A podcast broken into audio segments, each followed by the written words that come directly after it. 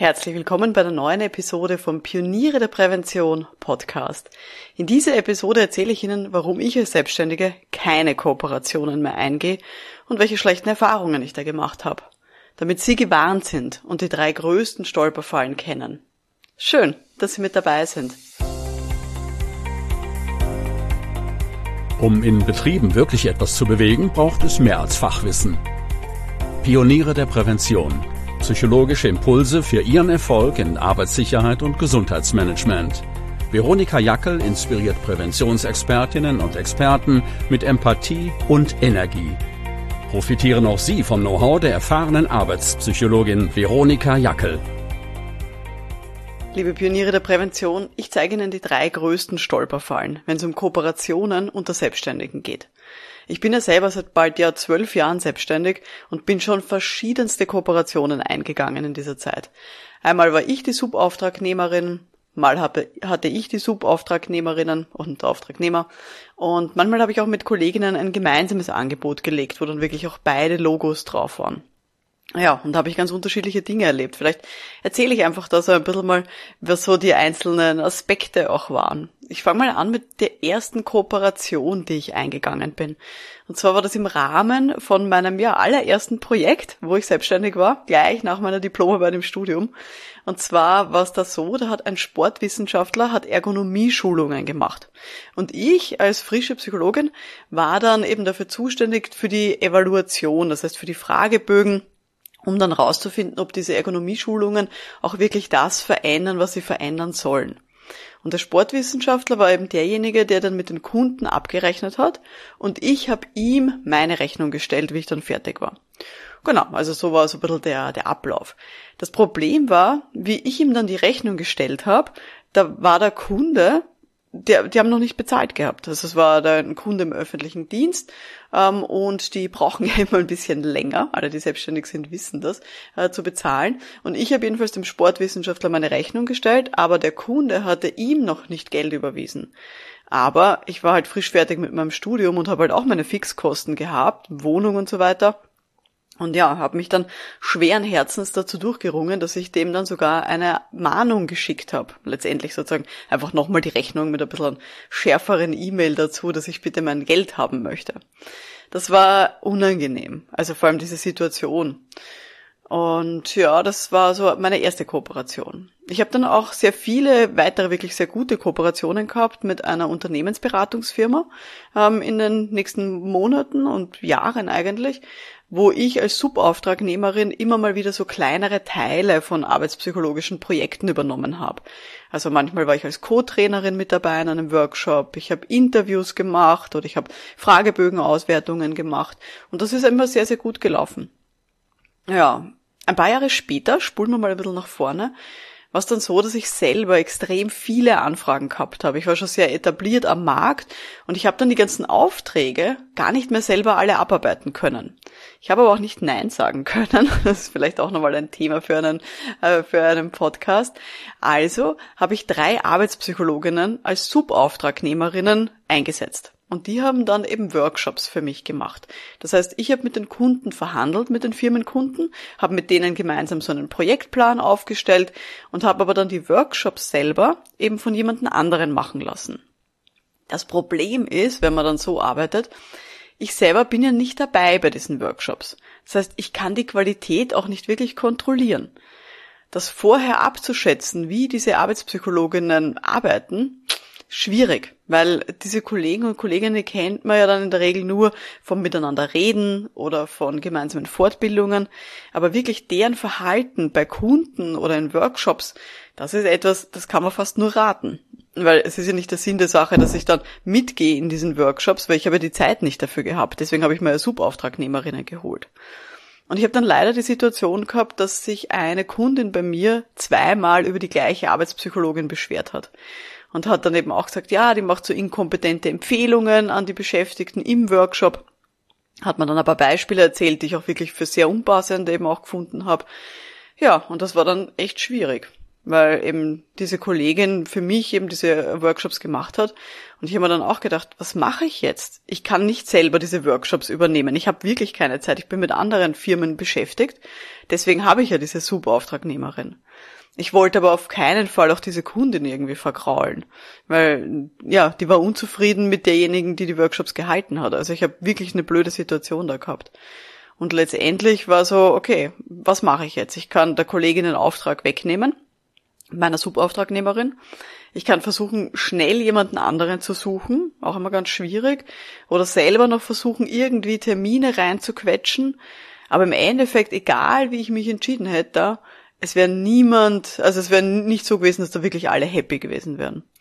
Ja, also das war eine, eine sehr schwierige Situation. Letztendlich habe ich dann versucht, sozusagen, dass die Kollegin noch ein paar Workshops machen kann und das mit der Kundin noch verhandelt, habe mit der Kollegin dann noch gesprochen, ähm, wo sie sehr vorsichtig sein soll, weil eben da die, die Kundin auch ja, vielleicht auch andere Vorstellungen hat als sie, wie solche Workshops auszusehen haben. Und habe dann ähm, ein paar Wochen später dann versucht, okay, noch einfach Termine bei mir auch in den Kalender reinzuquetschen, um hier auch ja zu zeigen, dass ich natürlich bereit bin, hier auch das selber zu machen, wenn es sonst nicht funktioniert. Aber man sieht, Kooperation muss nicht immer sehr rund laufen und es kann eben wirklich ganz, ganz schwierig sein. Und wenn man so eine schlechte Kooperation eingeht, wo es dann eben nicht rund läuft, dann hat das viele Konsequenzen. Nämlich einerseits verliere ich dann selber die Lust am Projekt. Also wenn das mit meinem Kooperationspartner, meiner Kooperationspartnerin, egal in welcher Rolle ich jetzt bin, wenn das nicht gut funktioniert, dann habe ich meistens schon gar keine Lust, mich mit dem Kunden und mit dem Projekt zu beschäftigen. Es verärgert natürlich auch die Kunden, so eine schlechte Kooperation. Also das ist auch was, was ganz Schlechtes. Und was letztendlich dann meine eigene Reputation auch ruinieren kann. Also wenn meine Kooperationspartnerin, mein Kooperationspartner nicht gut arbeitet, dann kommt das letztendlich wieder auf mich zurück. Und das ist was, was sie eben auch vermeiden sollten, dass dann ihre Reputation darunter leidet. Was auch passieren kann, und erzähle ich nachher noch ein Beispiel, ist, dass man halt auch Geld verlieren kann bei schlechten Kooperationen, weil man zum Beispiel Stunden nicht abrechnen kann, die man gearbeitet hat. Also Sie hören, es gibt ganz, ganz viele Frustrationen, die damit einhergehen, wenn man so schlechte Kooperationen macht. Und die muss man wirklich vermeiden von Anfang an. Andererseits, und das möchte ich natürlich jetzt nicht ver, irgendwie hinterm Berg halten, wenn ich eine gute Kooperation habe, wenn ich jemanden habe, mit dem ich wirklich gut zusammenarbeite, dann ist das eine großartige Möglichkeit, das eigene Portfolio zu ergänzen. Es ist eine super Möglichkeit, dass man hier selber auch etwas dazulernt, dass man mehr Projekte in der gleichen Zeitspanne auch abwickeln kann und vielleicht, wenn man es gut anstellt, dann kann man damit so genau, also auch wirklich mehr Gewinn erwirtschaften. Aber dazu muss man halt auch die wichtigsten Stolperfallen kennen. Und über die reden wir gleich. Ich habe vorher noch zwei aktuelle Beispiele mitgebracht, die mir so in den letzten Wochen und Monaten untergekommen sind, ähm, wo ich Anfragen bekommen habe für Kooperationen. Und die möchte ich jetzt gerne mal vorlesen. Und zwar die erste Anfrage ist gekommen über LinkedIn äh, von jemandem, der mir dort eben folgt und hat mir dann eine Nachricht geschrieben, ich zitiere, Liebe Veronika, ich freue mich auch auf deinen Online-Kongress. Vielleicht sollten wir uns einmal per Videocall austauschen, um zu schauen, ob es Möglichkeit einer Kooperation oder ähnliches gibt. Was denkst du?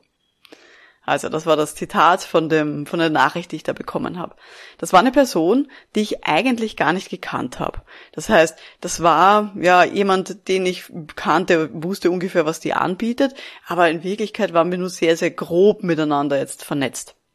Und diese Person wollte sich eben austauschen und halt mit mir überlegen, wie man kooperieren könnte.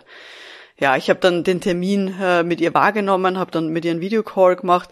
Im Endeffekt haben wir uns gegenseitig unser Business vorgestellt. Sie verkauft halt Produkte äh, und BGF-Dienstleistungen an Kunden und ich habe halt dann erklärt, was ich bei meinen Firmenkunden mache, aber war jetzt auch nicht so wirklich daran interessiert, ähm, ihre BGF-Dienstleistungen bei mir zu integrieren, weil das gar nicht zu meinem Portfolio passt.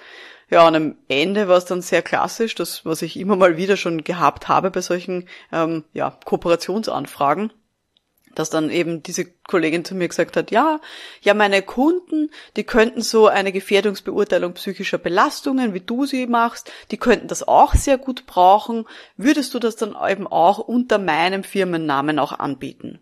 Dann habe ich ganz klar gesagt, nein, mache ich nicht. Ähm, erzähle ich dann später noch, dass ich da auch meine Grenze schon gezogen habe. Und dann hat sie dann halt gesagt, ja, okay, ähm, na dann würde ich mich halt melden, falls so ein Kunde mal eine Evaluierung braucht und würde es dann eben an dich auch verweisen. Im Endeffekt habe ich von der Dame nie wieder was gehört, habe ich auch nicht anders erwartet, muss ich ganz klar sagen. Ähm, ja, ist, ist leider sehr üblich bei solchen sehr unverbindlichen Kennenlerngesprächen. Ähm, ein zweites Beispiel war auch über LinkedIn und zwar ähm, haben wir uns da vernetzt, ich und diese andere Person.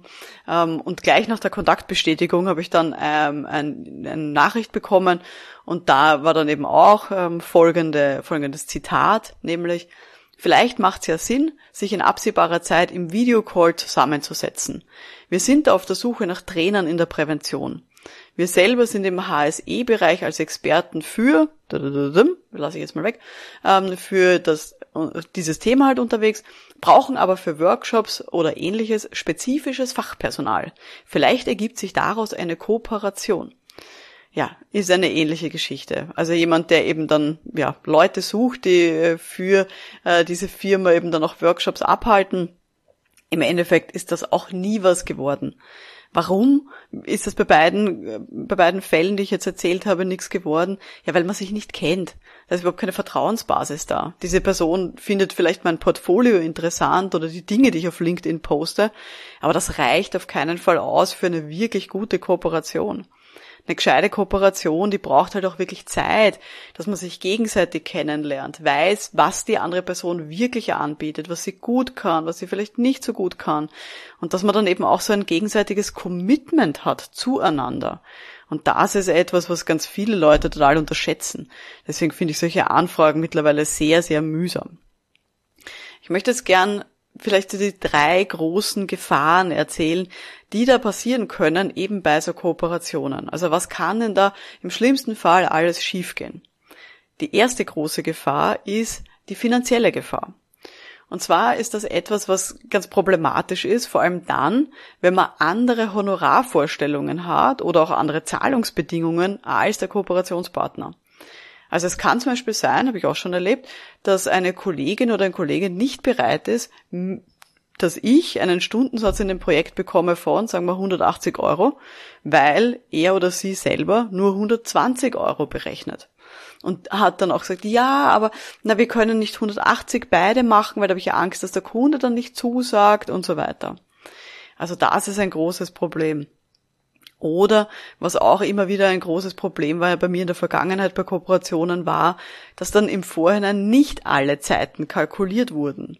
Weil zum Beispiel zwischen den Kooperationspartnern, da braucht es einfach viele Abstimmungszeiten. Da gehen E-Mails hin und her mit, wie war das bei dir, wie war dein Workshop, erzähl mal, wie ist im Moment dein Stand der Dinge. Oder man muss Termine miteinander koordinieren oder man muss gemeinsam einen Bericht schreiben. All diese Sachen sind einfach viel aufwendiger, wenn man sie zu zweit macht oder in einem Team, als wenn man sie einfach alleine macht mit dem Kunden. Und deswegen gehen da meistens Zeiten drauf, die aber nicht kalkuliert sind. Das heißt, gegenüber dem Kunden werden die dann nicht verrechnet, solche Abstimmungszeiten.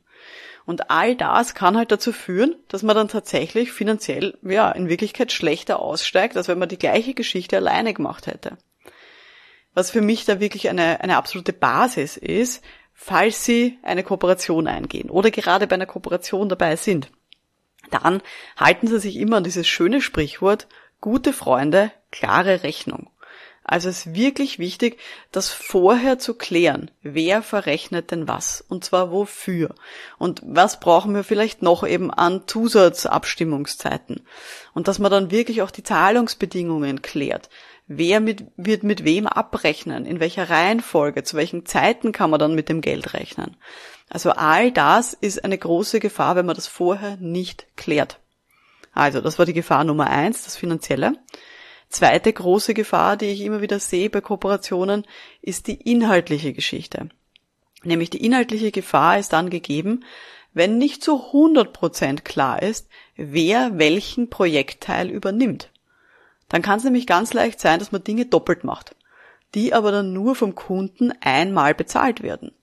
Wie zum Beispiel, dass man dann einen Projektplanungsworkshop verkauft, den schön kalkuliert und der Kunde aber dann davon ausgeht, dass beide Leute dann dabei anwesend sind. Oder dass bei Ergebnisbesprechungen immer beide anwesend sind, obwohl man das vielleicht nur einmal kalkuliert hat in dieser ganzen Zeitschiene. Das heißt, diese inhaltliche Abgrenzung, die ist extrem wichtig. Und die ist vor allem auch dann wichtig, ja, dass man sich nicht gegenseitig in die Quere kommt und dann nicht irgendwie Angst hat, äh, dass die andere Person ja einem vielleicht was wegnehmen wird oder vielleicht, dass man dann ähnliche Dinge macht. Also da muss wirklich klare Trennung da sein, wer macht welchen Teil und ist wofür zuständig. Also der Sinn einer Kooperation ist in der Regel nicht, dass man sich dann zu zweit vor den Computer setzt und dann gemeinsam einen Bericht schreibt, weil das ist in der Regel was, was eben zeitlich viel aufwendiger ist und so von Kunden dann eben auch nicht, nicht bezahlt wird und es bringt dann auch nichts. Und da kann man sich dann nur in die Quere kommen, ähm, ja, und dann vielleicht auch in Streit darüber geraten, was jetzt inhaltlich gerade die beste Lösung ist. Da ist es sinnvoller, das inhaltlich klar zu trennen, wer macht was und sich dann einfach auch zurückzulehnen und auch der anderen Person zu vertrauen, dass sie ihren inhaltlichen Teil auch gut machen wird. Und das muss man halt auch können, da wirklich das auch abzugeben. Gut, also das ist die zweite große Gefahr, dass es inhaltliche Differenzen gibt. Und Nummer drei, dritte große Gefahr, die ich immer wieder sehe bei Kooperationen ist, viele Leute gehen Kooperationen mit guten Bekannten ein oder mit Leuten, die man halt mag aus der Szene, Leute, die man kennt, mit denen man in der Ausbildung schon gemeinsam war oder die man, weiß ich nicht, bei Kongressen beim Abendessen kennengelernt hat. Und darin liegt aber wirklich eine persönliche Gefahr. Und nämlich, dass diese Beziehung zwischen den Kooperationspartnerinnen oder Partnern, dass die in die Brüche geht. Es ist einfach ein riesen Konfliktpotenzial bei so gemeinsamen Firmenprojekten, weil was machen Sie denn, wenn Sie eben ein schlechtes Feedback bekommen vom Kunden über die Person, mit der Sie zusammenarbeiten? Wenn es dann heißt, na, das letzte Mal war Ihre Kollegin da, da war der Workshop aber nicht so super wie bei Ihnen. Können Sie das nächste Mal wieder kommen? Und dann brauchen Sie eine Basis, wie Sie das der anderen Person irgendwie schonend mitteilen. Oder dass sie vielleicht dieser Person dann für die Zukunft absagen und sagen, okay, wir machen dieses Projekt noch gemeinsam, aber in Zukunft möchte ich keine Kooperation mehr eingehen, weil das vielleicht nicht funktioniert hat in der Vergangenheit. All das sind Dinge, Konfliktpotenziale, das ist nicht einfach. Und je mehr man sich persönlich mag oder vielleicht sogar befreundet ist, desto schwieriger kann das werden. Wenn da eben sozusagen die Freundschaft und das Berufliche sich miteinander vermischt. Ja, also das ist ähm, auch eine große Gefahr, die ich hier sehe, nämlich diese, diese Beziehungsgefahr, dass man hier dann, ja, vielleicht auch Dinge zerbricht, die man nie wieder kitten kann, weil man hier, ja, gegenseitig sich schlechtes Feedback geben muss oder weil es hier aus anderen Gründen nicht gut funktioniert auf der, sage ich mal, ähm, Business-Seite und dann darunter eben auch die persönliche Beziehung, die Freundschaft dann eben auch leidet. Also das sind für mich so die drei großen Gefahren, die existieren bei solchen Kooperationen. Einerseits finanzielle Geschichte, dass man sich über Geld streitet. Zweitens inhaltliche Differenzen, dass vielleicht nicht ganz klar ist, wer was macht oder dass man sich uneinig ist, wie was gemacht werden soll. Und drittens, dass es eben ein Beziehungsproblem ist, dass dann eben die Beziehung zueinander darunter leidet, wie diese Firmenkooperation funktioniert. Ja, also mein Fazit ist, ich muss ganz genau auch vorher wissen, welche Art der Zusammenarbeit ich haben möchte bei solchen Kooperationen. Also das heißt, überlegen Sie sich so Grundlegendes. Wieso wollen Sie überhaupt mit jemandem zusammenarbeiten? Was ist der Sinn dahinter? Was erwarten Sie sich da davon oder was erhoffen Sie sich da davon? Wollen Sie unter einem fremden Firmennamen arbeiten? Ist das für Sie in Ordnung? Oder wollen Sie mit einer Kollegin gemeinsam arbeiten, aber nur wenn beide Firmennamen oder beide Personen sozusagen hier klar ersichtlich sind? Oder wollen Sie eigentlich, dass jemand für Sie als Subauftragnehmerin arbeitet? Ähm, es gibt sehr viele Beratungsfirmen, die so tun, zum Beispiel auf ihrer Website, als hätten sie irgendwie, weiß nicht, 20 Personen angestellt und in Wirklichkeit sind das 19 Selbstständige und halt diese Inhaberin. ähm, ja, auch so kann man es natürlich auftreten nach außen. Vielleicht ist das eine Variante, wo sie sagen, ah, das hätte ich sehr gerne. Ich hätte gerne, dass auf meiner Website ganz viele Beraterinnen und Berater drauf sind. Wenn es dann darum geht und sagen, okay, ich mache so eine Kooperation, egal in welche Richtung, dann schauen Sie sich unbedingt vorher die Details an. Das heißt, wie ist das Finanzielle geregelt? Wer stellt die Rechnung an den Kunden? Wer zahlt denn wen aus? Und wann passiert das? Also wann beginnt diese, diese, dieser äh, Fluss von Geld? Also passiert das dann, ähm, wenn die Leistung erbracht wurde oder dann, wenn der Endkunde gezahlt hat? Wie rennt das ab? Wer verfasst denn das Angebot? Wie ist das Angebot fachlich aufgeteilt? Wer unterschreibt dann den Vertrag? Was mache ich, wenn diese andere Person, meine Kooperationspartnerin, mein Kooperationspartner, wenn diese Person nicht liefert, wenn die zum Beispiel plötzlich krank wird ähm, und ich dann alleine dastehe? Ich würde auf keinen Fall die Einstellung haben, ja, das werden wir dann schon sehen und ja, wird sich dann schon ergeben. Weil im Zweifel werden sie da immer mit einem schlechten Gefühl aussteigen. Also es wird immer dann, also es ist so ein bisschen dieses Murphy's Law, also was dann schiefgehen kann, wird schiefgehen, wenn man sich's vorher nicht gut überlegt. Dazu ähm, alle Leute, die bei mir in der Online-Akademie sind für Pioniere der Prävention. Ich habe für euch eine Checkliste zusammengestellt als PDF. Die findet ihr zum Download in der Bibliothek. Also gerne gehen unter www.pionierederprävention.com Dort in der Bibliothek findet ihr dann eben auch eine Checkliste für Kooperations, ähm, Kooperationsbeziehungen als PDF zum Downloaden. Wie ist jetzt mein persönliches Fazit? Eben nach fast zwölf Jahren Selbstständigkeit und ganz vielen Kooperationsvarianten, die ich selber eingegangen bin. Für mich persönlich sind es zu viele Stolperfallen. Ich bin in, glaube ich, alle Stolperfallen schon mal reingeraten in diesen zwölf Jahren ich brauche Kooperationen nicht, um beruflich ausgelastet zu sein. Ich habe genug Kundinnen und Kunden, die mit mir persönlich zusammenarbeiten wollen.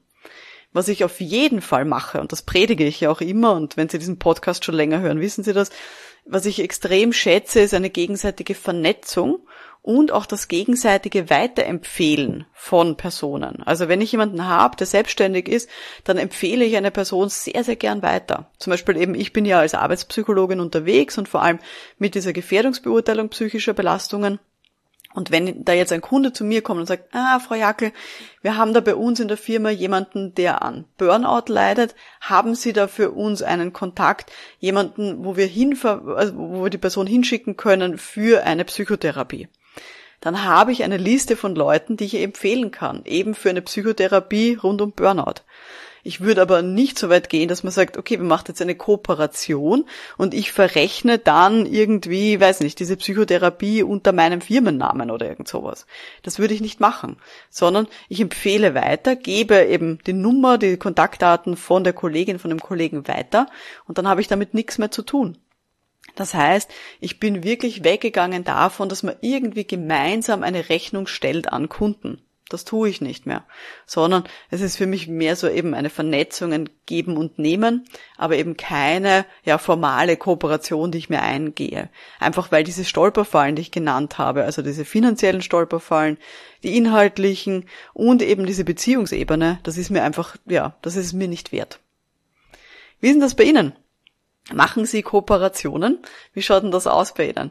Ich würde mich sehr freuen. Schreiben Sie mir gerne ähm, auf LinkedIn oder Twitter einfach mit dem Hashtag Pioniere der Prävention. Wenn Sie schüchtern sind, geht natürlich auch eine Direktnachricht. Ich bin sehr gespannt, wie Sie denn das denn machen selber bei Kooperationen, wenn Sie selbstständig sind. Wenn Sie das heute interessiert hat, dann empfehle ich Ihnen als Ergänzung die Podcast-Episode Nummer 44. Da geht es nämlich dann wirklich um diese Vernetzung, die ich jetzt schon kurz angesprochen habe. Die Podcast-Episode 44 heißt Vernetzung als Erfolgsfaktor. Weil Vernetzung ist wirklich super und das ist etwas, was ich absolut liebe, aber hat eben nichts mit einer finanziellen Kooperation zu tun. Also da gerne mal reinhören in die Episode 44. Und wenn Sie sich jetzt weiterentwickeln wollen mit Gleichgesinnten, auch ohne dass Sie eine Kooperation eingehen, dann schauen Sie auch gern vorbei unter www.pionierederprävention.com. Dort sind wir ein großes Netzwerk von ganz vielen Selbstständigen und auch innerbetrieblichen Fachkräften aus dem Bereich Arbeitssicherheit und Gesundheitsmanagement. Wir tauschen uns da gegenseitig regelmäßig aus und inspirieren uns eben auch zu mehr Erfolg in unserer Arbeit. Mein Name ist Veronika Jackel. Vielen Dank fürs Dabeisein und wir hören uns dann in der nächsten Folge. Bis dahin, alles Gute. Ciao.